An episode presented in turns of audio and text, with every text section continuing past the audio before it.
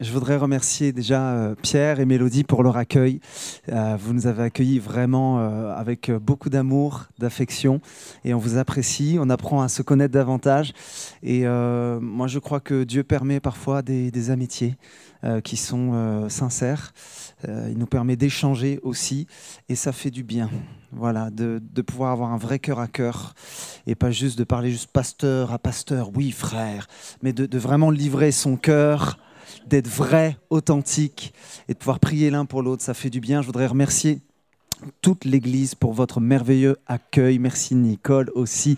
Je, tiens à vous dire ceci, vous avez une équipe pastorale vraiment formidable. Est-ce que vous, savez que vous êtes chanceux? Vraiment? Cette Église, elle est bénie. Parce que vous avez des, des ministères variés, complémentaires, qui sont une bénédiction pour le corps de Christ. Amen. Alors comme j'ai l'habitude de le dire, est-ce que vous êtes prêts pour la parole de Dieu? Amen. Certains, vous avez amené vos Bibles? Il y en a qui cherchent, ils cherchent c'est quoi la Bible? Ah, Ou votre iPhone, bien sûr. L'essentiel, c'est d'aimer la parole de Dieu. Amen. Et vous savez, je, je réfléchis beaucoup en ce moment sur le thème de la famille. Et je me suis aperçu une chose, c'est que Satan attaque particulièrement les familles. Pourquoi?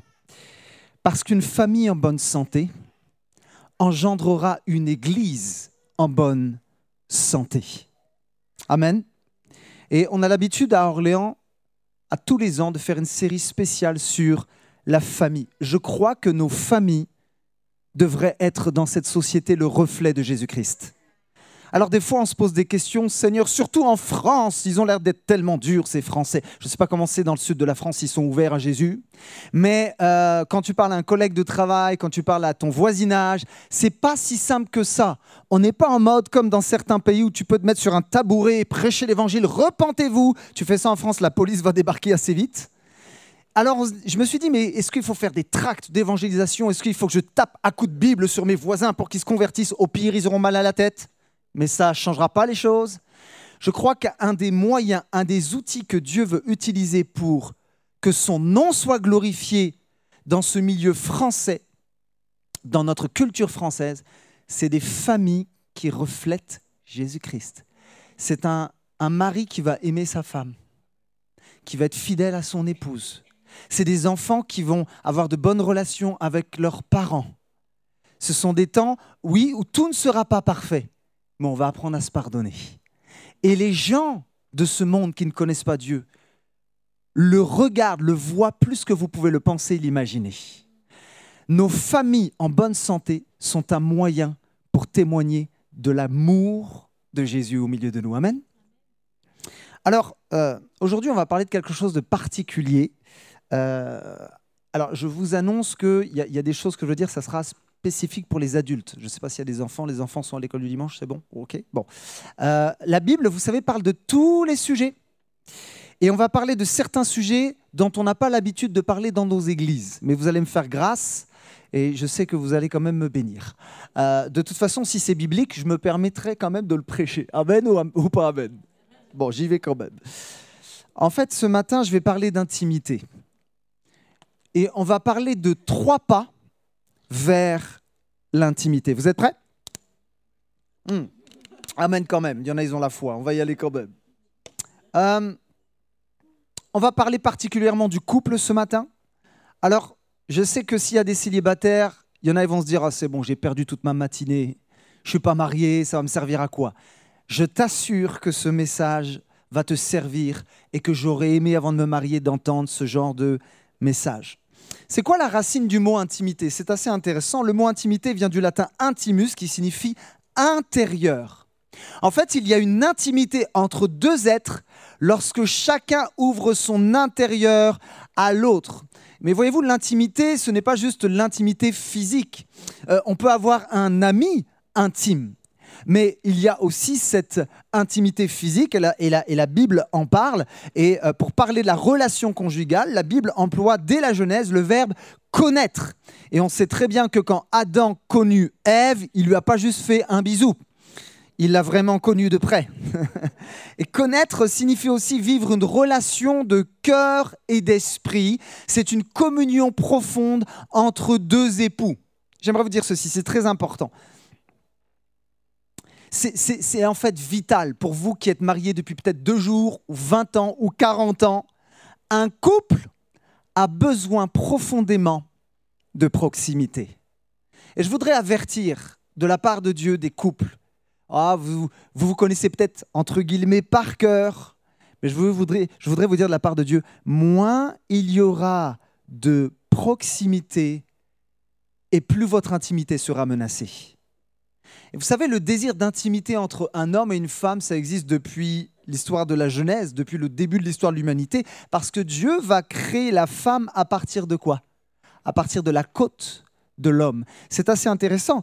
Euh, Dieu ne va pas créer Ève en dehors d'Adam, mais à partir d'Adam. Et cela montre que dès le départ, dans le couple, Dieu veut que l'homme et la femme soient proches, qu'il y ait une communion, une connexion entre eux. Et d'ailleurs, Adam dira, on est dans Genèse 2, à partir du verset 23, Voici bien cette fois celle qui est os de mes os, chair de ma chair, on la nommera femme, car elle a été prise de l'homme.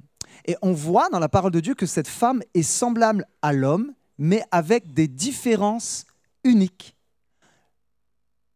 On est complémentaires. Elle était distincte de lui, mais en même temps profondément liée, attachée à lui. D'ailleurs, la Bible dit dans Genèse 2, 25, l'homme et la femme étaient tous les deux nus et n'en avaient pas honte. Ce texte est très intéressant parce que, en gros, il nous montre le portrait de l'intimité conjugale dans toute sa plénitude. Et il y, a, une observation à faire, c'est que ils sont nus et ils n'en ont point honte. Mais je crois que ça va au-delà de la nudité euh, physiquement parlant. Je crois qu'il y a une totale transparence dans chaque domaine de leur vie émotionnellement parlant, spirituellement parlant, physiquement parlant, il y a une transparence, il n'y a pas de crainte vis-à-vis de l'un et de l'autre, il n'y a pas de méfiance, il n'y a pas de peur d'être connu, de se livrer pleinement à l'autre. Malheureusement, il s'est passé quelque chose entre-temps. Tu tournes quelques pages, hein, c'est pas loin, quelques pages de ta Bible, et là, ça part en cacahuète. L'intimité de l'homme et de la femme va être brisée, va être affectée à cause de quoi? De la désobéissance, du péché. Vous savez, des fois, euh, je veux parler, je ne sais pas s'il y a des enfants, mais euh, les parents, on, met un cadre. Mais si on met un cadre à nos enfants, c'est pas pour les brimer. C'est pas parce qu'on veut, on veut leur mal. Je n'aimais pas personnellement, j'étais un adolescent très turbulent, je suis anciennement hyperactif, je ne tenais pas sur une chaise. C'était très dur de rester assis euh, pendant les cultes d'ailleurs, mais Dieu a fait son œuvre en moi. d'ailleurs, c'est pour ça, je, je, suis bien là, je suis debout, je suis très bien, je suis à l'aise. Euh, et je n'aimais pas ce cadre-là. Mais j'ai compris plus tard, quand je suis devenu papa, qu'il fallait que je mette un cadre à mes enfants. Parce que si je ne mettais pas de cadre, en fait, je ne les aimais pas vraiment. Le cadre amène une protection. Le cadre amène un équilibre. Et c'est ce que Dieu fait avec l'humanité, c'est ce que Dieu fait avec son Église. Il pose un cadre, il a posé également le cadre du mariage, parce qu'il sait que dans ce cadre, il y a des bénédictions. Et lorsque nous sortons de ce cadre-là, nous nous mettons tout simplement en danger. Le cadre est un cadre protecteur. Et malheureusement, Adam et Ève sont sortis de ce cadre que Dieu avait mis en place. Et il y a un constat suite à leur, désobéissance, c'est que premièrement, alors qu'ils étaient en communion avec Dieu dans ce jardin d'Éden, qu'ils avaient accès directement à lui, qu'est-ce qu'ils vont faire? Ils vont se mettre à, à, se cacher de Dieu. Ils vont se cacher de lui. Deuxièmement, qu'est-ce qu'ils vont faire? Ils vont cacher leur nudité. Alors qu'ils n'avaient pas honte de se voir nus, ils vont commencer à cacher leur intimité, ils vont se fabriquer des pagnes en, feuilles de, figuier. Et cette histoire, finalement, fait ressortir quoi? Ça fait ressortir la honte, la peur. Et qu'est-ce qui se passe? Ils se mettent à s'accuser. Tout le monde s'accuse là-dedans. Adam accuse sa femme, la femme accuse le serpent, et c'est un cercle vicieux sans fin. Qu'est-ce qui se passe? Je crois il s'est passé quelque chose entre Adam et Ève. Vous savez qu'Adam et Ève ont continué leur vie ensemble. hein. Je ne sais pas si le divorce existait dans, la Genèse. Mais en tout cas, ils n'ont pas divorcé. Il n'y avait pas de papier pour ça à l'époque. Mais je crois que même alors qu'ils ont eu des enfants après, hein, il y a un mur invisible de séparation qui s'est monté au fur et à mesure entre Adam et Ève.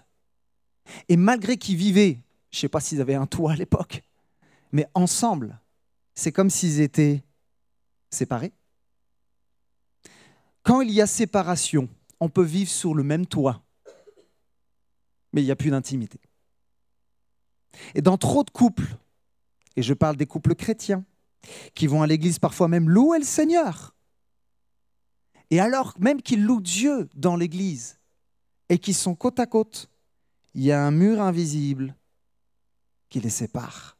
C'est peut-être un mur de désillusion, c'est peut-être un mur d'incompréhension, et malheureusement, parfois même dans nos couples chrétiens, il y a des murs de non-pardon. Mais voici ce que Jésus dira dans l'évangile de Matthieu chapitre 19 à partir du verset 6.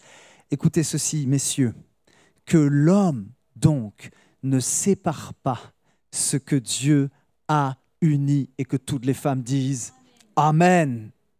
J'aimerais vous donner un conseil. Messieurs, mais aussi mesdames, absolument rien ne doit se mettre entre vous et votre conjoint ou votre conjointe. Votre travail qui vous prend beaucoup de temps, peut-être que même vous avez une charge mentale. Vous vous levez tôt, vous avez toutes sortes de choses à régler, on a des attentes envers vous, votre patron a des attentes envers vous, et vous êtes tellement pris par le travail que vous n'avez même plus le temps d'avoir une intimité, une communion avec votre conjoint et votre conjointe. Et ça crée parfois, malheureusement, des charges mentales, des dégâts émotionnels, des déceptions au sein du couple. Rien ne doit, se mettre entre vous et votre femme. La, la belle famille ne doit pas se mettre entre vous et votre conjoint ou votre conjointe. Même si vous pouvez prier pour votre belle famille et passer des bons moments avec eux. Alléluia ou pas? Le sport, moi j'aime le sport. Euh, Ça peut être même, vous savez, aïe, aïe, aïe, les enfants. Les enfants ne doivent pas vous séparer. J'ai trop vu de couples, c'était très fleur bleue, tout ça, et puis les enfants sont arrivés, puis la maman est devenue une maman. Mais elle n'était plus une épouse, elle était juste une maman. Et, c'est terrible, je vais peut-être lancer un pavé dans la mare, c'est terrible les maris qui appellent leur épouse maman. Oh, peut-être que Dieu parle à quelqu'un aujourd'hui. Ah maman, tu viens maman? Mais non, c'est pas ta mère, c'est ta femme. Je ferme la parenthèse. C'est terrible. Moi, ma femme a dit jamais tu m'appelleras maman. Amen. Mais vous savez ce qui est malheureux? C'est qu'il y a des... ah, je sais que ça parle. Écoutez ceci. Il y a des mamans, il y a des femmes dans leur foyer, elles trouvent tellement pas d'amour auprès de leur mari parce qu'il est tellement... Il intériorise tout, puis il n'est pas démonstratif, qu'elles vont puiser l'amour qu'elles n'ont pas dans leur couple auprès de leurs enfants. Et les enfants deviennent un substitut. Et je vais tout prendre aux enfants, je vais même dépendre en tant que mère de mes enfants, c'est pour ça qu'on a du mal à les relâcher. Parce que si mes enfants partent, je sais très bien que je ne pourrais plus avoir l'amour que je désire tant auprès de mon mari.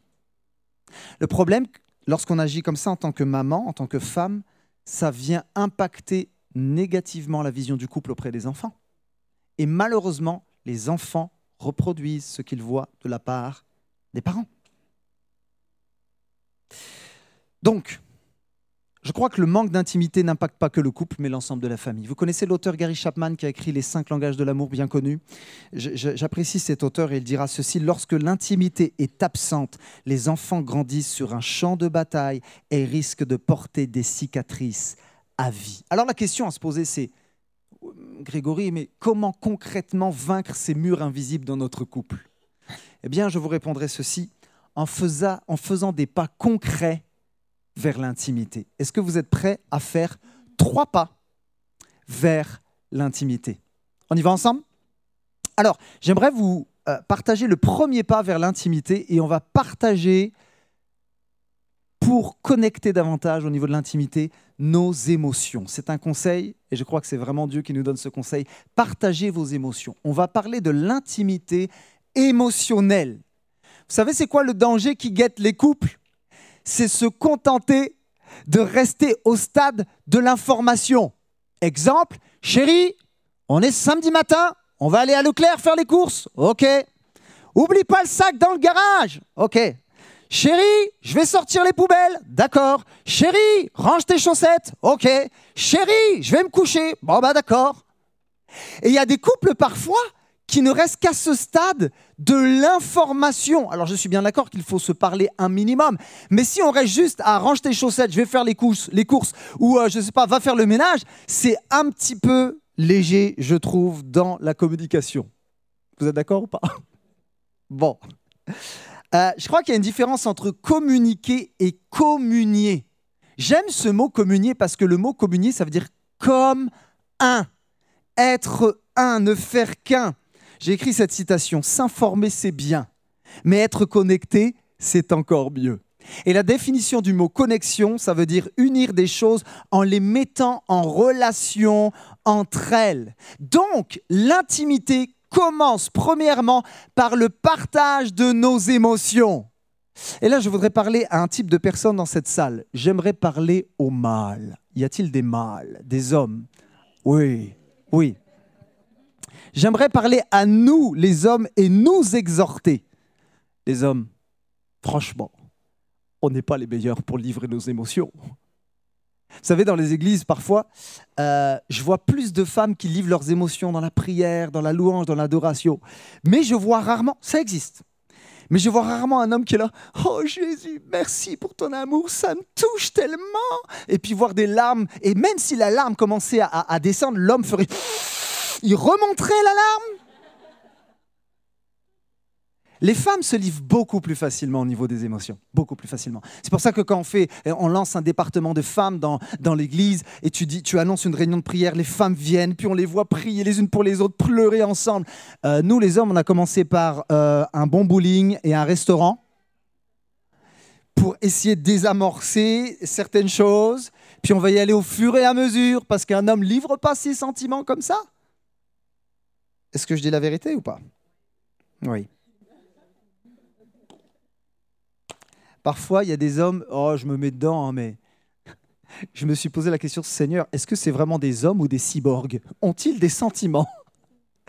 Maintenant, je voudrais dire ceci. Ce n'est pas parce qu'on intériorise les choses, notamment euh, dans la spiritualité, qu'on manque de profondeur. Vous savez, il y a des gens très extravagants qui sont très légers, et des gens qui sont très discrets, qui ont une pudeur, mais qui ont une profondeur dans leur foi. Amen? Euh, Dieu ne regarde pas aux apparences, il regarde au cœur. Euh, mais quand même, il y a une citation que j'ai trouvée très intéressante d'un professeur en psychologie euh, qui s'appelle professeur Jamais, qui dira Le vivant est sans arrêt dominé par le besoin de se nourrir de l'échange et le besoin de se protéger de tout ce qui pourrait le détruire. C'est le paradoxe du vivant. Chaque cellule de notre être est un territoire qu'il faudra défendre, mais qui ne peut exister que dans un échange constant. Waouh Maintenant, je voudrais parler des personnes qui sont un petit peu plus extravagantes. Euh, moi, je, suis un petit peu plus extravagant. Et peut-être les gens qui, même spirituellement, disent, moi, je loue Jésus, j'ai une vie de prière, j'ai une intimité avec Dieu, je passe du temps avec lui. Et je suis très, très, très spirituel. Vous savez, au début de ma conversion, je priais beaucoup, beaucoup, beaucoup. Et parfois, je pense que je me glorifiais de ça. Je me, suis, et je me disais, ah, qu'est-ce que je suis un homme de Dieu. Je suis un homme de prière. Et un jour, je me rappelle, je, j'ouvre la porte de ma chambre pour aller prier, pour aller chercher la face de Dieu. Et le Saint-Esprit m'arrête. Et c'est comme si Dieu me disait, Greg, tu as compris qu'il fallait avoir une communion avec moi. Mais je te demande d'avoir aussi une communion avec ta femme. Et c'est comme si Dieu me disait, arrête de croire que la spiritualité, c'est juste de prier, prier, prier, prier. La spiritualité, c'est bien plus vaste que ça. Vous savez, il y a des gens qui prient beaucoup, mais comment ils parlent mal à leur femme? Et j'ai laissé parfois ma femme en galère Ah, ma Bible, je la connaissais. Ah, j'allais à toutes les réunions de prière. Hein. Et parfois, ma femme, elle pleurait. Parce que je n'avais pas compris l'importance d'avoir une intimité émotionnelle avec elle. Et Dieu m'a repris par rapport à ça. Alors on pourrait se poser la question, mais c'est quoi vraiment qui bloque l'intimité entre un homme et une femme? Ça peut être la lassitude, ça peut être le manque de pardon, ça peut être même l'esprit de compétition parfois. Vous savez, il y a des hommes, ils sont jaloux que leur femme gagne plus d'argent qu'elle, que lui. C'est incroyable ça. Bref, je referme la parenthèse. J'aimerais mettre l'emphase sur un point. Qu'est-ce qui bloque l'intimité? Je pense que parfois, c'est la frustration de ne pas se sentir compris. Parce que parfois, on n'a pas tout simplement le même langage d'amour. Combien de fois j'ai fait des choses à ma femme et, j'avais l'impression qu'elle ne me le, rendait pas en retour parce que je parlais pas le même langage d'amour et vice-versa. Combien de fois ma femme faisait des choses pour moi et je lui donnais rien en retour parce que je comprenais pas son langage. Et euh, ça, c'est une vraie histoire. Bah, je crois que c'est Gary Chapman qui, raconte ça. À un moment donné, il reçoit dans son bureau un couple qui est en crise. Et euh, là, ils se bénissent pas trop. Hein. Ils se disent pas trop des paroles douces dans le bureau. Et euh, ils sont frustrés et ils se reprochent des choses les uns aux autres, l'un à l'autre. Et le mari va dire Elle ne me donne pas ce, que, ce que je voudrais. Et la femme dit Il me donne pas aussi ce que moi je voudrais. Et la réponse de, ce conseiller conjugal va être Bien, en fait, vous voulez la même chose. Vous voulez vous sentir proche l'un de l'autre, mais cependant, cette proximité s'exprime de manière différente. Alors, moi je crois qu'il ne faut pas que nos émotions en en fassent des ennemis. Faites de vos émotions des amis. Vous savez quel défaut on a? C'est qu'on écoute plus nos émotions que celles des autres on donne plus d'importance à ce qui nous touche personnellement que ce qui touche les autres. Quand, et les hommes s'il vous plaît, faites jamais ça, une femme se sent pas bien en disant, je sais pas, j'ai l'impression que je me sens un peu découragé en ce moment, j'ai l'impression que même là, je sais pas, j'ai comme une phase de dépression en ce moment. Et il y a des hommes qui pourraient dire, bah attends, je gagne bien ma vie, je te donne tout ce que tu veux, tu as un toit, tu as une maison, pourquoi tu es déprimé quoi? S'il vous plaît, ne donnez pas une réponse comme ça à votre épouse. Il faut qu'on fasse de nos émotions des amis et non pas des ennemis. Et j'ai appris ceci. C'est mon papa qui est pasteur aussi qui m'a donné euh, un conseil un jour. Il m'a dit, tu sais Grégory, les gens n'ont pas forcément besoin de réponses, mais ils ont besoin d'être écoutés. Et un jour, il a rencontré quelqu'un dans son bureau et la personne a parlé pendant peut-être sur les 1 heure 55 minutes. Et mon père a peut-être parlé 5 minutes même pas. Il n'a pas fait grand-chose, mais il a écouté. Et la personne qui était très découragée, elle s'est levée à la fin, elle a dit, Pasteur, pasteur, si vous saviez comment ça m'a fait du bien. Et mon père intérieurement se disait, mais j'ai rien fait. Merci de m'avoir écouté. Parfois, l'écoute fait plus de bien qu'une réponse. Alors je parle aux hommes, surtout les hommes, parce que je, suis un homme, donc vous savez quand votre femme vous parle, vous avez déjà la réponse en tête. Et vous tapez du pied en disant, bon allez, finis ton truc, j'ai déjà la réponse, je te donne la réponse, et puis voilà. Elle n'a pas besoin forcément d'une réponse, elle a besoin d'une présence. Amen. On a tous besoin d'être écoutés, les hommes comme les femmes. Et David dira dans le psaume 54, 2, Ô Dieu, écoute ma prière. Prête l'oreille aux paroles de ma bouche. David avait ce besoin d'être écouté par Dieu. J'aimerais vous dire ceci, Dieu vous écoute quand vous cherchez sa face. Quand vous criez à lui, Dieu est là et il est présent. Vous savez, on a un gros défaut, nous les pasteurs, on écoute en permanence les gens dans les églises. Et quand on arrive à la maison, oh, ça c'est un gros défaut que j'ai eu et que j'essaie de rectifier. C'est c'est bon, j'ai terminé ma journée, c'est canapé. Sauf que j'ai ma femme et mes enfants. Et combien de fois ma femme m'a dit, Greg, tu donnes toute ton attention aux gens de l'église, mais à ta famille, tu donnes les miettes. Crac Claque d'amour. Et elle avait raison. Le pire, c'est qu'elle a souvent raison. Seigneur, je ne veux pas juste donner les miettes à ma femme. Je me donne à fond dans mon milieu professionnel, je fais des rendez-vous, je, je, fais, j'ai même de bons résultats. Et quand j'arrive à la maison, ne crois pas que tu as fini ton travail. Ton épouse a besoin de toi. Ton mari a besoin de toi. Et tes enfants, si tu as des enfants, ont besoin de toi. Alors, on va aller vers l'application. J'ai bientôt terminé mon premier point.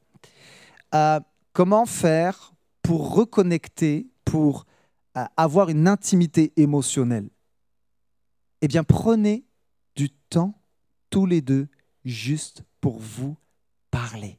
Vous savez, le temps de qualité, ça se planifie. Planifiez un temps de qualité dans votre couple. Alors, je sais qu'il y a des excuses. Mais pasteur, on n'a pas le temps.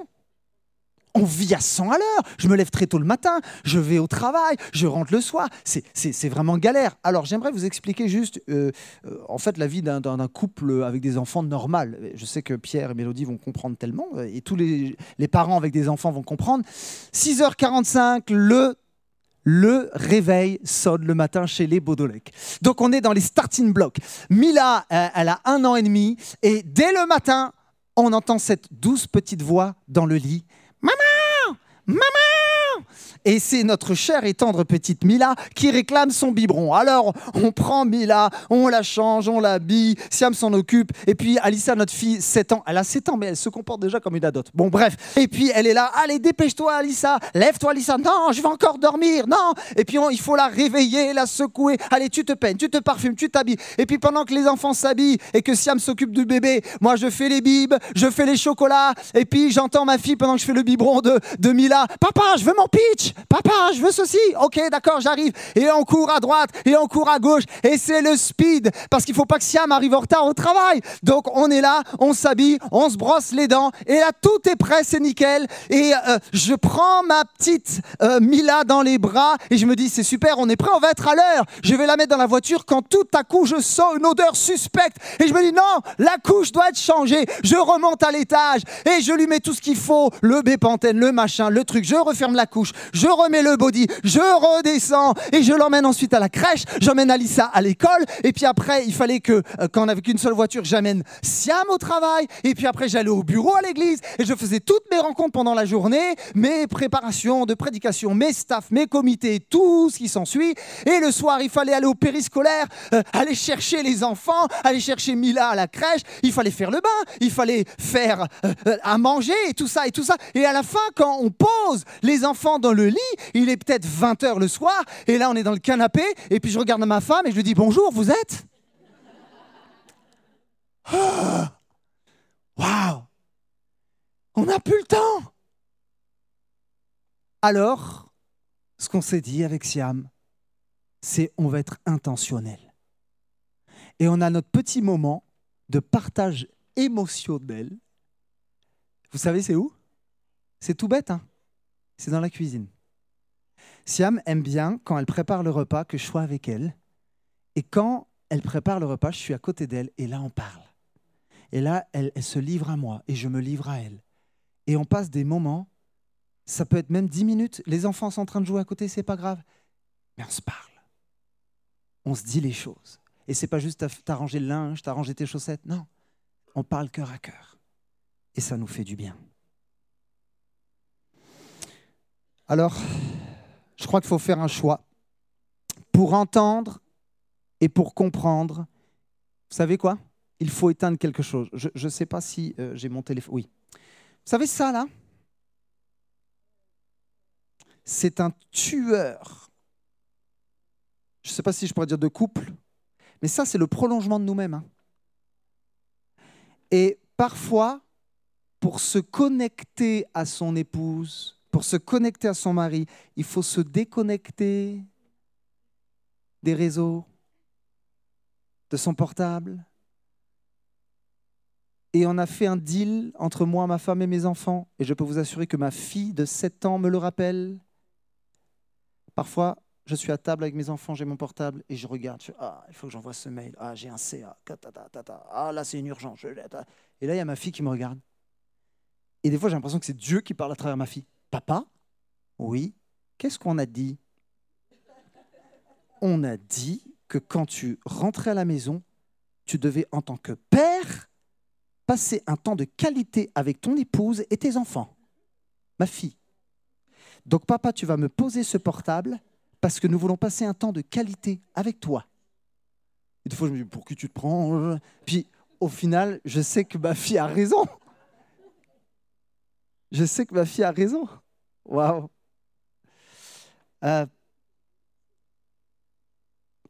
Allez, un dernier point. Je sais que les pasteurs sont les plus gros menteurs quand ils disent euh, je finis mon premier point. Mais Pierre m'a dit T'as tout ton temps. Je profite. J'aimerais parler à un couple qui passe par l'épreuve. Il n'y a rien de pire quand on passe par l'épreuve de pleurer tout seul dans son coin. Parfois, le mari s'enferme dans son bureau et il pleure, et la femme s'enferme dans sa chambre et elle pleure. Mais on ne sait pas en fait qu'on pleure, on pleure en silence et chacun dans son coin. Je crois que l'épreuve est un moyen de partager nos émotions. Je crois que l'épreuve nous permet de, de, porter les choses ensemble et nous permet de grandir dans la communion. L'apôtre Paul, dans l'épître aux Galates, au chapitre 6, à partir du verset 2, dira Aidez-vous les uns les autres à porter vos fardeaux, vous obéirez ainsi à la loi du Christ. La version parole de vie dira Portez les charges les uns des autres. Gary Chapman dira ceci, j'aime tellement ce qu'il dit. Le plaisir partagé est multiplié, mais la peine partagée est divisée. Alors je vais faire un choix dans mon couple, de la communion. Nous voulons être comme un. Nous voulons une intimité émotionnelle. Amen. Vous êtes encore avec moi? On fait le deuxième pas vers l'intimité? Alors là, on va rentrer un peu plus dans le vif du sujet, mais vous êtes des grandes personnes. Pour la plupart d'entre vous, vous êtes mariés. Je vais parler de, de ceci. Désirez-vous physiquement? Et on va parler d'intimité sexuelle. Alors là, je sais que certains vont dire, mais pasteur, on ne parle pas de ces choses dans une église. Et d'ailleurs, vous n'êtes pas sexologue, vous êtes pasteur. Eh ben, j'aimerais vous dire ceci. La Bible parle de la sexualité. Et moi, mes profs de théologie me disaient, Grégory, prêche toute la parole. Alors je vais prêcher toute la parole. Vous savez, l'Église ne doit pas forcément être l'endroit où on parle le plus de la sexualité, mais l'endroit où on en parle le mieux. Parce que si on n'en parle pas et si en tant que responsable spirituel, on ne dit pas des choses bibliques sur ce sujet, ça veut dire que d'autres le feront à notre place. Et je peux vous assurer que dans nos écoles déjà avec nos enfants, ils le font très, enfin très bien. Ils le font très bien, je ne sais pas, mais ils le font. Et en tant que parents, nous avons la responsabilité de parler de ces choses à nos enfants. Il y a, un moment pour ça, il y a un âge pour ça, euh, mais, je crois que nous sommes responsables de parler d'une sexualité qui est biblique, qui est saine, euh, parce que sinon, c'est les autres qui le feront pour nous. Et moi, je ne veux pas que ce soit les autres qui le fassent à ma place et à la place de ma femme. Amen ou pas Amen? Je sais que c'est dérangeant parce que parfois on a, on a moi j'ai grandi dans une famille où il y a beaucoup, beaucoup, beaucoup de pudeur. Euh, je ne vais pas tout, raconter dans les détails, mais et, du coup, même au début, dans mon mariage, je n'osais pas embrasser ma femme. Et ma femme me disait, mais on est mariés, hein, tu n'es pas en train de flirter avec moi, tu peux m'embrasser Ouais, mais il y, a du, y a du monde, chérie, je ne suis pas à l'aise. J'ai grandi avec cette pudeur. Et parler de sexualité, même avec mes propres parents, c'était super gênant. Je suis le seul à... Non, bon, ok. euh, je pense que si Dieu est l'inventeur de la sexualité, le diable en est le destructeur en fait. Le diable, sa spécialité, c'est de prendre les choses qui sont bonnes et saines que Dieu a créées et de les déformer. Et c'est pour ça que malheureusement, il existe la pornographie, il y a des adultères, il y a du trafic sexuel qui vient briser des vies. Parce que le diable prend ces choses et les déforme. Mais il n'y a pas que la, pornographie qui fait euh, des ravages dans, euh, dans les foyers, dans les couples chrétiens aussi.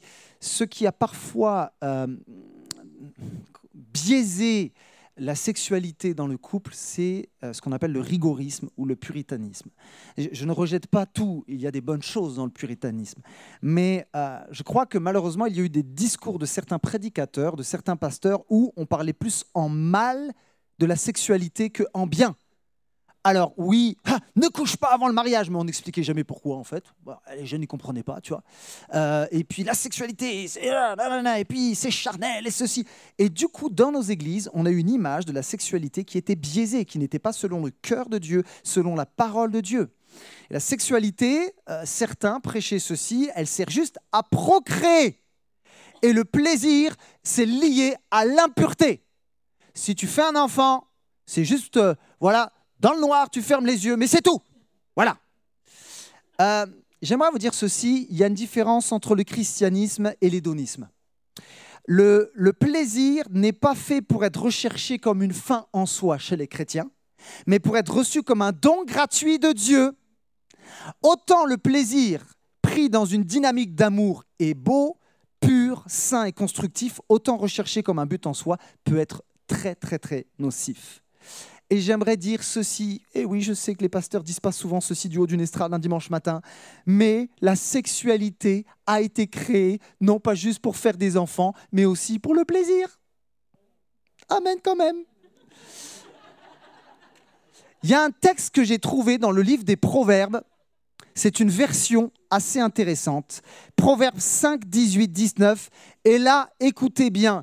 Je sais que certains, ils se disent, voilà, je ne sais pas s'il faut que je sois vraiment un disciple de Christ, mais il y a des hommes, je pense, qui vont avoir à cœur d'être un disciple qui va mettre en application la parole de Dieu. Que ta source soit bénie et fais ta joie de la femme de ta jeunesse. Jusqu'ici, tout va bien.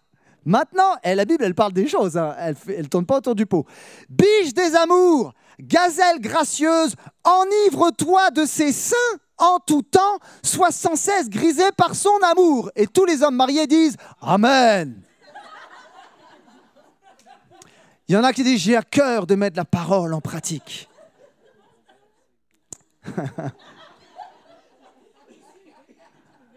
voilà. Mais allons plus loin. Allons plus loin. Il faut savoir, j'ai été faire des recherches scientifiques et même médicales que la relation sexuelle, et c'est prouvé scientifiquement parlant, elle va laisser une empreinte. Et lors du premier rapport sexuel, il y a une empreinte qui se forme dans le cerveau. C'est une empreinte qui permet de s'attacher l'un à l'autre. Et c'est prouvé scientifiquement que durant un rapport sexuel, notre hypophyse, donc ça se trouve dans le cerveau, libère une hormone appelée ocytocine. C'est l'hormone qui renforce et qui va augmenter l'attachement et, écoutez ceci, la fidélité. Et qui peut même, écoutez ceci, chères sœurs qui sont mariées, qui peut même pousser les hommes à trouver désagréable la compagnie d'autres femmes. Alléluia. Alléluia. Dieu a tout prévu. Donc, et l'apôtre Paul en parlera. Un couple qui n'a plus d'intimité sexuelle se met, spirituellement parlant, émotionnellement parlant, en danger. Et oui. Et Paul le dira dans 1 Corinthiens 7 à partir du verset 2. Écoutez ceci, c'est la Bible. Pourtant, pour éviter une vie immorale, chaque homme doit avoir sa femme, chaque femme doit avoir son mari. L'homme doit faire son devoir de mari envers sa femme et la femme doit faire son devoir de femme envers son mari. Là, on ne parle pas d'aller faire les courses. Hein. La femme ne peut pas faire ce qu'elle veut de son corps. Son corps est à son mari. Le mari ne peut pas faire ce qu'il veut. Et là, il y a un équilibre. Hein. C'est ça, c'est bien. Le mari ne peut pas faire ce qu'il veut de son corps. Son corps est à sa femme. Ne refusez pas de vous unir l'un à l'autre. Mais il y a une exception, si vous voulez mieux prier, mettez-vous d'accord tous les deux pour agir ainsi pendant peu de temps. Ensuite, c'est Paul qui le dit, retournez ensemble, sinon vous risquez de ne plus être maître de votre corps et Satan peut en profiter pour vous tenter. Paul est en train de dire dans son épître que l'acte conjugal est un devoir. Alors, s'il vous plaît, je parle aux messieurs, ne dites pas, le pasteur, il a prêché ça, donc on va appliquer et tu vas te soumettre à la parole de Dieu. L'amour est patient. Et parfois, il peut avoir dans un couple des périodes un peu plus creuses, et c'est normal, et on n'a pas à condamner, à juger, à forcer l'autre parce que ce n'est pas de Dieu. L'amour doit se faire dans le respect. L'amour doit se faire dans la, dans la communion, dans la communication. Que quelqu'un dise Amen. Euh, alors, il y a certains qui pourraient se dire, bah, ok, la Bible en parle, mais honnêtement, franchement, là, on va se parler vrai, ça va peut-être un peu, oh, ça va secouer, mais ben, moi, je désire plus mon mari. Puis moi, je désire plus ma femme. Et, et je comprends pas, mais bah, c'est compliqué en fait. C'est compliqué. C'est compliqué dans notre couple, c'est compliqué euh, au niveau de notre intimité. Et malheureusement, vous savez, je commence à faire quelques entretiens maintenant, mais je m'aperçois qu'il y a des empreintes qui se sont faites dans la douleur et dans l'abus.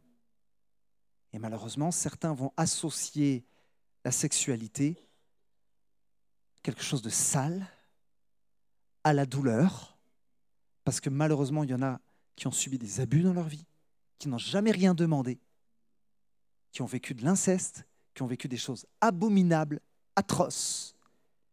Et ça a créé une empreinte de peur, de dévalorisation. J'ai un ami, il était tellement heureux de se marier. Il était passionnément amoureux de sa femme. Et comme on est des amis intimes, on se dit les choses. Et ça, ça, date, hein, ça, fait au moins plus de dix ans de ça. Il me disait, Greg, je, suis malheureux de mon intimité. Je, suis malheureux parce que ma femme me repousse à chaque fois. Et là, on va se parler des vraies choses. Hein. Un chrétien hein, qui aime le Seigneur de tout son cœur. Moi, je, désire ma femme, elle ne me désire pas. Et si tu savais comment je suis tenté d'aller dans la pornographie, je suis tenté d'aller convoiter ailleurs parce que je ne suis pas satisfait. Mais, mais pourtant, mais j'aime Dieu et, je ne veux pas aller vers ces choses-là. Et ça, ça crée tellement de complications au sein du couple. Et, en fait, sa femme, malheureusement, avait été abusée quand elle était petite. Et il y avait comme une sorte de, de, lien qui la tenait captive. Et elle avait besoin d'être guérie parce qu'elle avait une empreinte qui était mauvaise, en fait. Et, rien que, même son mari pouvait juste mettre la main sur l'épaule, elle ne supportait pas parce qu'elle associait ça à son agresseur. Vous savez, le diable est un menteur. Il est venu pour détruire, il est venu pour déchirer. Et peut-être que Satan t'a dit, tu ne t'en sortiras jamais, tu ne seras jamais une femme et une épouse épanouie. Et de toute façon, en tant que mari, c'est foutu. Tu as 50 ans, euh, c'est pas 50 ans qu'on change. Tu t'en sortiras jamais. Ce qui est terrible avec Satan, c'est qu'il t'enferme dans ton abus. Il t'appelle par ton abus et il te fait croire que c'est devenu même ton identité. Toi qui as été abusé, toi qui as été peut-être violé, meurtri, il t'appelle par cet abus-là. J'aimerais vous encourager vraiment, parce qu'avec Jésus, il y a toujours de l'espoir. J'aimerais vous parler d'une femme qui a vécu des, atrocités dans sa vie dès sa plus tendre enfance. Je ne sais pas si vous connaissez cette conférencière, ça va probablement s'afficher, qui s'appelle Christine Kane. Euh, vous avez entendu parler de Christine Kane, regardez, elle est, toute belle, souriante. Elle est conférencière, elle est prédicatrice, elle, elle, prêche dans des conférences où il y a des milliers de femmes. Siam avait assisté au Canada à une conférence avec Christine euh, et elle a même créé un organisme contre la traite humaine euh, et elle va raconter son témoignage dans, ses conférences. Et il faut savoir que dans ce contexte-là, dès l'âge de 3 ans jusqu'à l'âge de 15 ans, Christine Kane a été abusée par quatre hommes à chaque semaine, à partir de 3 ans. Elle fait partie d'une famille grecque orthodoxe qui vit dans, euh, dans la pauvreté en Australie. Ce sont des immigrés. Elle a été même marginalisée par sa condition sociale. Elle a été humiliée en tant que femme dans une famille où on n'attend d'elle que d'enfanter. Elle a été brisée par 12 années de violence sexuelle, traumatisme, empreinte négative. Elle dira ceci quand elle a rencontré Dieu. Quand je suis venue à Christ, les artères de mon cœur étaient bouchées. Je me dirigeais vers une crise cardiaque spirituelle. Et à 33 ans, Christine Kane va, connaître une nouvelle déception parce qu'elle va apprendre que ses parents, ce n'étaient pas ses vrais parents, mais elle a été adoptée en fait. Tu ça à l'âge de 33 ans, c'est un traumatisme. Ça te bouleverse. Et la voix du diable est venue susurrer à son oreille, en fait, ta mère n'a jamais voulu de toi. Tu as été abusé pendant toutes ces années. Tu ne réussiras jamais dans quoi que ce soit. Et elle dira ceci, je cite, c'est incroyable. Bien que j'ignore de quelle manière je suis venu au monde et qui sont mes parents, j'ai découvert qu'il y a une force plus élevée, c'est la parole de Dieu. Et elle va tomber sur un texte qui va changer, bouleverser sa vie. C'est dans Éphésiens au chapitre 2 à partir du verset 10 où Paul dit ceci. Il ne nous dit pas que nous sommes l'ouvrage d'un viol. Paul ne dira pas que tu es l'ouvrage d'un adultère, mais il va affirmer plutôt que nous sommes l'ouvrage de ses mains. Tu es l'ouvrage de Dieu. Tu es l'œuvre de Dieu. Tu as été désiré par Dieu. Tu as été voulu par Dieu. Tu n'étais peut-être pas dans le plan de tes parents, mais tu étais dans le plan de Dieu. Alléluia. Tu es le chef-d'œuvre de Dieu. Amen. Et dans l'Épître aux Corinthiens, 2 Corinthiens 5, 17, il est écrit, si quelqu'un est en Christ, il est une nouvelle création. Les choses anciennes sont passées. Voici, toutes choses sont devenues nouvelles. J'aimerais vous dire ceci. Malgré les, les abus que vous avez pu vivre, les blessures que vous avez subies, quand Jésus-Christ est mort à la croix, il a tracé une ligne rouge avec son sang entre ton passé et ton présent. Amen. Tout ce passé d'abus ou peut-être même d'addiction, ce passé de dévalorisation, de brisement, Jésus-Christ en fait a tracé une ligne. Les choses anciennes sont passées, voici toutes choses sont devenues nouvelles. Ce que Dieu a le pouvoir de faire, et ça c'est sa spécialité, il change le mal en bien. Personne, et je le dis de la part de Dieu, ne peut détruire ta vie. Personne ne peut réduire ta vie à l'abus sexuel ou au viol. Parce que tu n'es pas d'abord une personne abusée, tu es un fils, tu es une fille de Dieu capable d'accueillir son amour. J'aimerais vous dire ceci, Satan est un menteur, il est le père du mensonge. Ne crois pas dans les mensonges du diable, crois dans la vérité. Jésus est la vérité. Il n'est pas une vérité, il est la vérité c'est qui il est en fait. Et ce qu'il dit sera toujours juste sur toi, contrairement au diable. Et Jésus te dit ce matin, je t'aime et tu es à moi. J'aime tellement cette parole de l'apôtre Paul qui dit, qui pourra nous séparer de l'amour de Dieu manifesté en Jésus-Christ? Personne. Ni la mort, ni la vie. Rien aucune domination, aucun mensonge pourra me séparer de l'amour de Jésus. Alors pour conclure ce, deuxième point, j'aimerais vraiment inviter ceux qui ont vécu des abus, ceux qui ont peut-être des... Tu es comme emprisonné à l'intérieur de toi et ça te bloque dans ta relation conjugale, ça, ça, vole ta joie, ça, vole ton épanouissement. il y a des conseillers chrétiens qui sont spécialisés, qui sont remplis du Saint-Esprit, qui connaissent la parole de Dieu et qui pourraient être de bons conseils. Vous savez, Dieu nous parle dans l'intimité de sa présence, mais Dieu parle aussi au travers d'hommes et de femmes qu'il a qualifiés. Alors je vous invite vraiment à aller voir un conseiller conjugal, à aller voir votre pasteur qui vous orientera, qui vous donnera des conseils, qui vous accompagnera. Et si vous n'êtes pas à l'aise avec un homme, allez voir la femme d'un pasteur. Je pense qu'il n'y a rien de mieux qu'une femme pour répondre aux besoins aussi d'une femme. Et si vous êtes privilégié dans cette église, il y a des hommes et des femmes qui servent le Seigneur. Amen. Rien ne pourra me séparer de l'amour de Jésus. Et je vais conclure avec ce dernier point, je vous promets que je ne serai pas long. Non, je ne mentirai pas. On a parlé de l'intimité émotionnelle, on a parlé de l'intimité sexuelle, et euh, le troisième point, c'est celui-ci, connectez-vous spirituellement. J'aimerais vous parler de l'intimité spirituelle. Euh, l'intimité spirituelle, je crois que c'est l'aspect le moins cultivé dans l'intimité conjugale. Et pourtant, elle a un très très grand impact dans la vie du couple et du foyer. Euh, Je pense qu'on a une vision un peu déformée de l'intimité spirituelle et on croit que euh, l'intimité spirituelle, c'est se mettre au bord du lit et ouvrir sa grosse Bible. Vous savez, la Bible de, mariage, là qu'on lit peut-être jamais d'ailleurs. Bon, bref. Et on se met sur le bord du lit, il faut prier une heure ensemble. Et c'est ça l'intimité spirituelle. Je ne dis pas que c'est mal, mais je vais vous faire une petite confidence.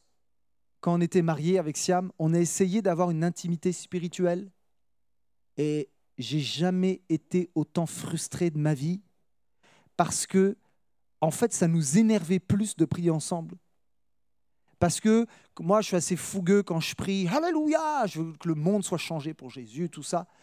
Et ma femme dit, Greg, quand tu pries, tu me casses les oreilles. Et moi, ça me vexait, quoi. Je dis, bah, si c'est comme ça, je vais avoir une relation avec Dieu tout seul, lui au moins il me comprendra.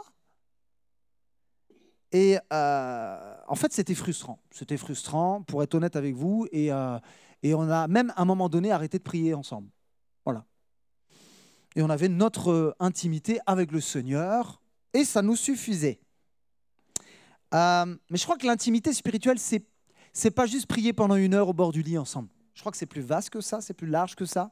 Je crois que ça, ça consiste à parler des réalités spirituelles savez, ça peut être un verset de la Bible qui vous a touché, vous le partagez à votre femme. Ça peut être un témoignage, ça peut être une expérience que vous avez vécue. Ben, vous ne le gardez pas juste pour vous, vous le partagez avec à votre conjoint, à votre conjointe.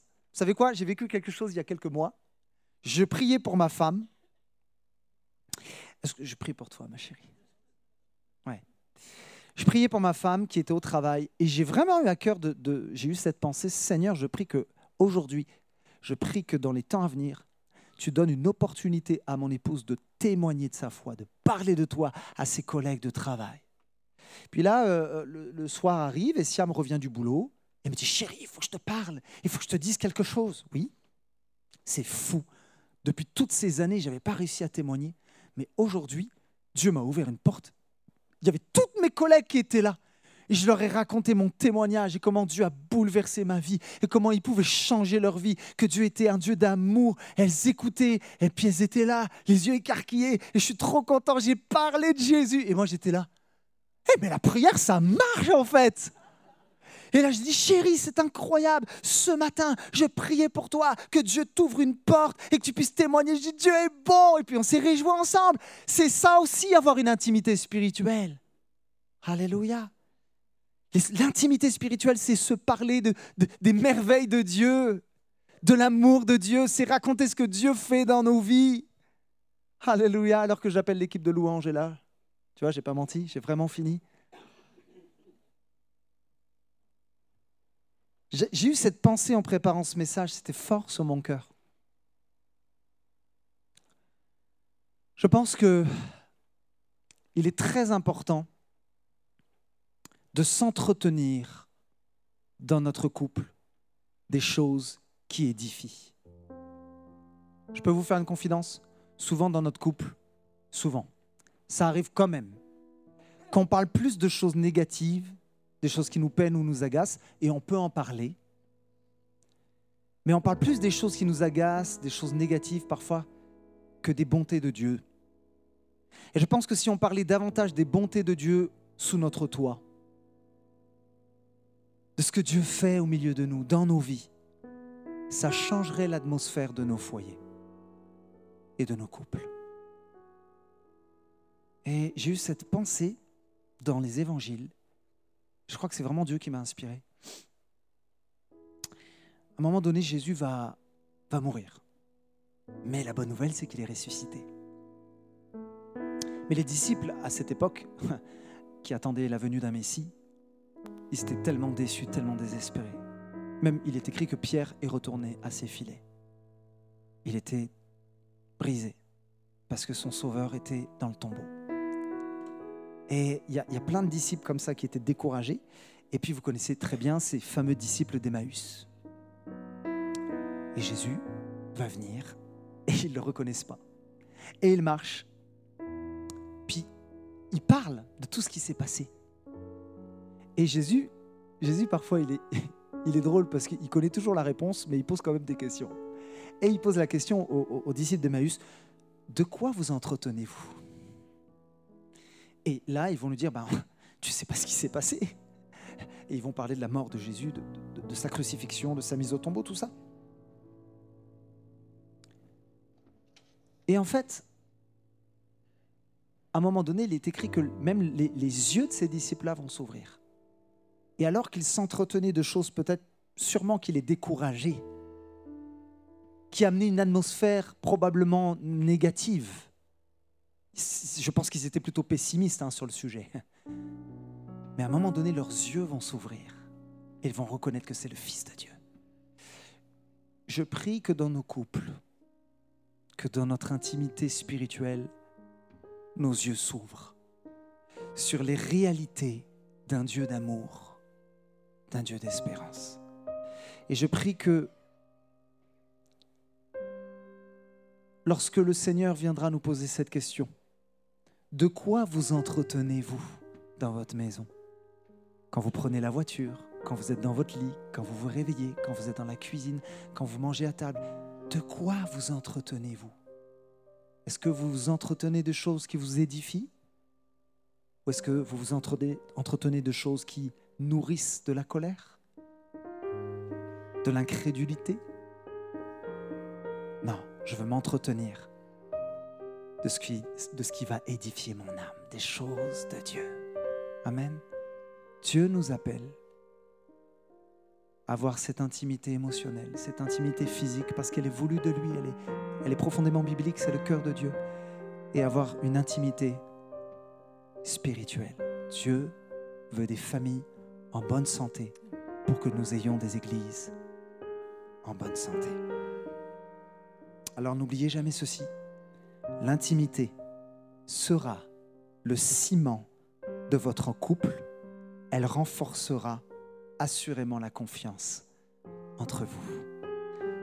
J'ai terminé. J'aimerais juste euh, très simplement nous fermions les yeux dans la présence de Dieu. Et je suis convaincu que ce message a parlé à plusieurs ce, ce matin. Et vous savez ce qu'on va faire? On va faire quelque chose de concret parce que la Bible, ce n'est pas juste de la théorie. Un disciple n'est pas un théoricien, un disciple de Christ est un praticien alors j'aimerais qu'on fasse quelque chose. Si vous êtes marié, si votre femme est à côté de vous, si votre mari est à côté de vous, est-ce qu'on pourrait, vous pouvez juste vous tenir la main? Maintenant, vous tenir par la main. Et j'aimerais qu'on fasse quelque chose. J'aimerais que vous puissiez déclarer la faveur de Dieu sur votre conjoint, que vous puissiez bénir votre conjoint, votre conjointe, que vous puissiez dire du bien de lui. Dites du bien de lui. Vous savez que c'est profondément spirituel de faire des déclarations. Lorsque je déclare le mal, ça, ça, il y a des choses mauvaises spirituelles qui se passent. Mais lorsque je déclare la parole de Dieu, lorsque je déclare le bien, spirituellement aussi, il y a une faveur qui se déclenche. Amen. Alléluia. Est-ce qu'on peut maintenant, pendant juste une minute ou deux, prier les uns pour les autres? Prie pour ton mari, bénis ton mari, bénis ta femme. Seigneur, merci pour l'épouse que tu as mis à mes côtés. Seigneur, c'est vrai, nous avons eu des hauts et des bas. C'est vrai que nous sommes passés par des temps de tempête, peut-être même des temps où nous avons laissé brique par brique des murs s'installer au milieu de nous. Mais je veux déclarer ce matin, dans le nom de Jésus, je ne laisserai pas des murs de division séparés, me séparer de ma femme, me séparer de mon mari. Seigneur, viens briser les murs qui nous séparent ce matin. Au nom de Jésus, je décide de dire du bien de ma femme. Je décide de ne pas voir juste ses défauts et de souligner ses défauts. Je veux souligner ses qualités. Je veux dire combien elle est belle, combien je suis heureux de la voir dans ma vie, combien elle est une bénédiction pour moi. Et lorsque je fais cela, la faveur de Dieu vient dans mon couple. Alléluia. Je veux que mes enfants entendent maman dire du bien de papa. Je veux que mes enfants entendent papa dire du bien de maman. Alléluia. Alléluia. Si vous êtes célibataire, je vous invite à prier pour votre futur conjoint. Je crois que Dieu a préparé quelqu'un pour vous. Est-ce qu'on pourrait prier pour les célibataires de cette église en disant Seigneur, Seigneur, je prie qu'ils fassent les bons choix Je prie, Seigneur mon Dieu, que, Seigneur, les, jeunes filles de cette église ne se précipitent pas euh, dans les bras du premier venu, mais je prie qu'elles aillent vers des hommes remplis de l'Esprit de Dieu, qui t'aiment, qui craignent l'Éternel, qui aiment la parole de Dieu. Alléluia. Je prie des couples solides, Seigneur. Je prie des mariages solides, Seigneur Jésus. Je prie, Seigneur, que tous ceux qui sont célibataires fassent confiance dans le plan de Dieu, que tu as quelqu'un en réserve pour eux, en, ton à toi, dans ton timing à toi, Seigneur. Alléluia. Préserve-les. Préserve-les, entoure-les de ton amour. Alléluia. Alléluia. Oui, Seigneur. Nous déclarons que ce n'est pas Satan qui aura le dernier mot sur nos foyers. Mais je déclare que Jésus, tu as le dernier mot. Est-ce qu'on pourrait acclamer le Seigneur Jésus dans ce lieu, lui rendre gloire? Amen.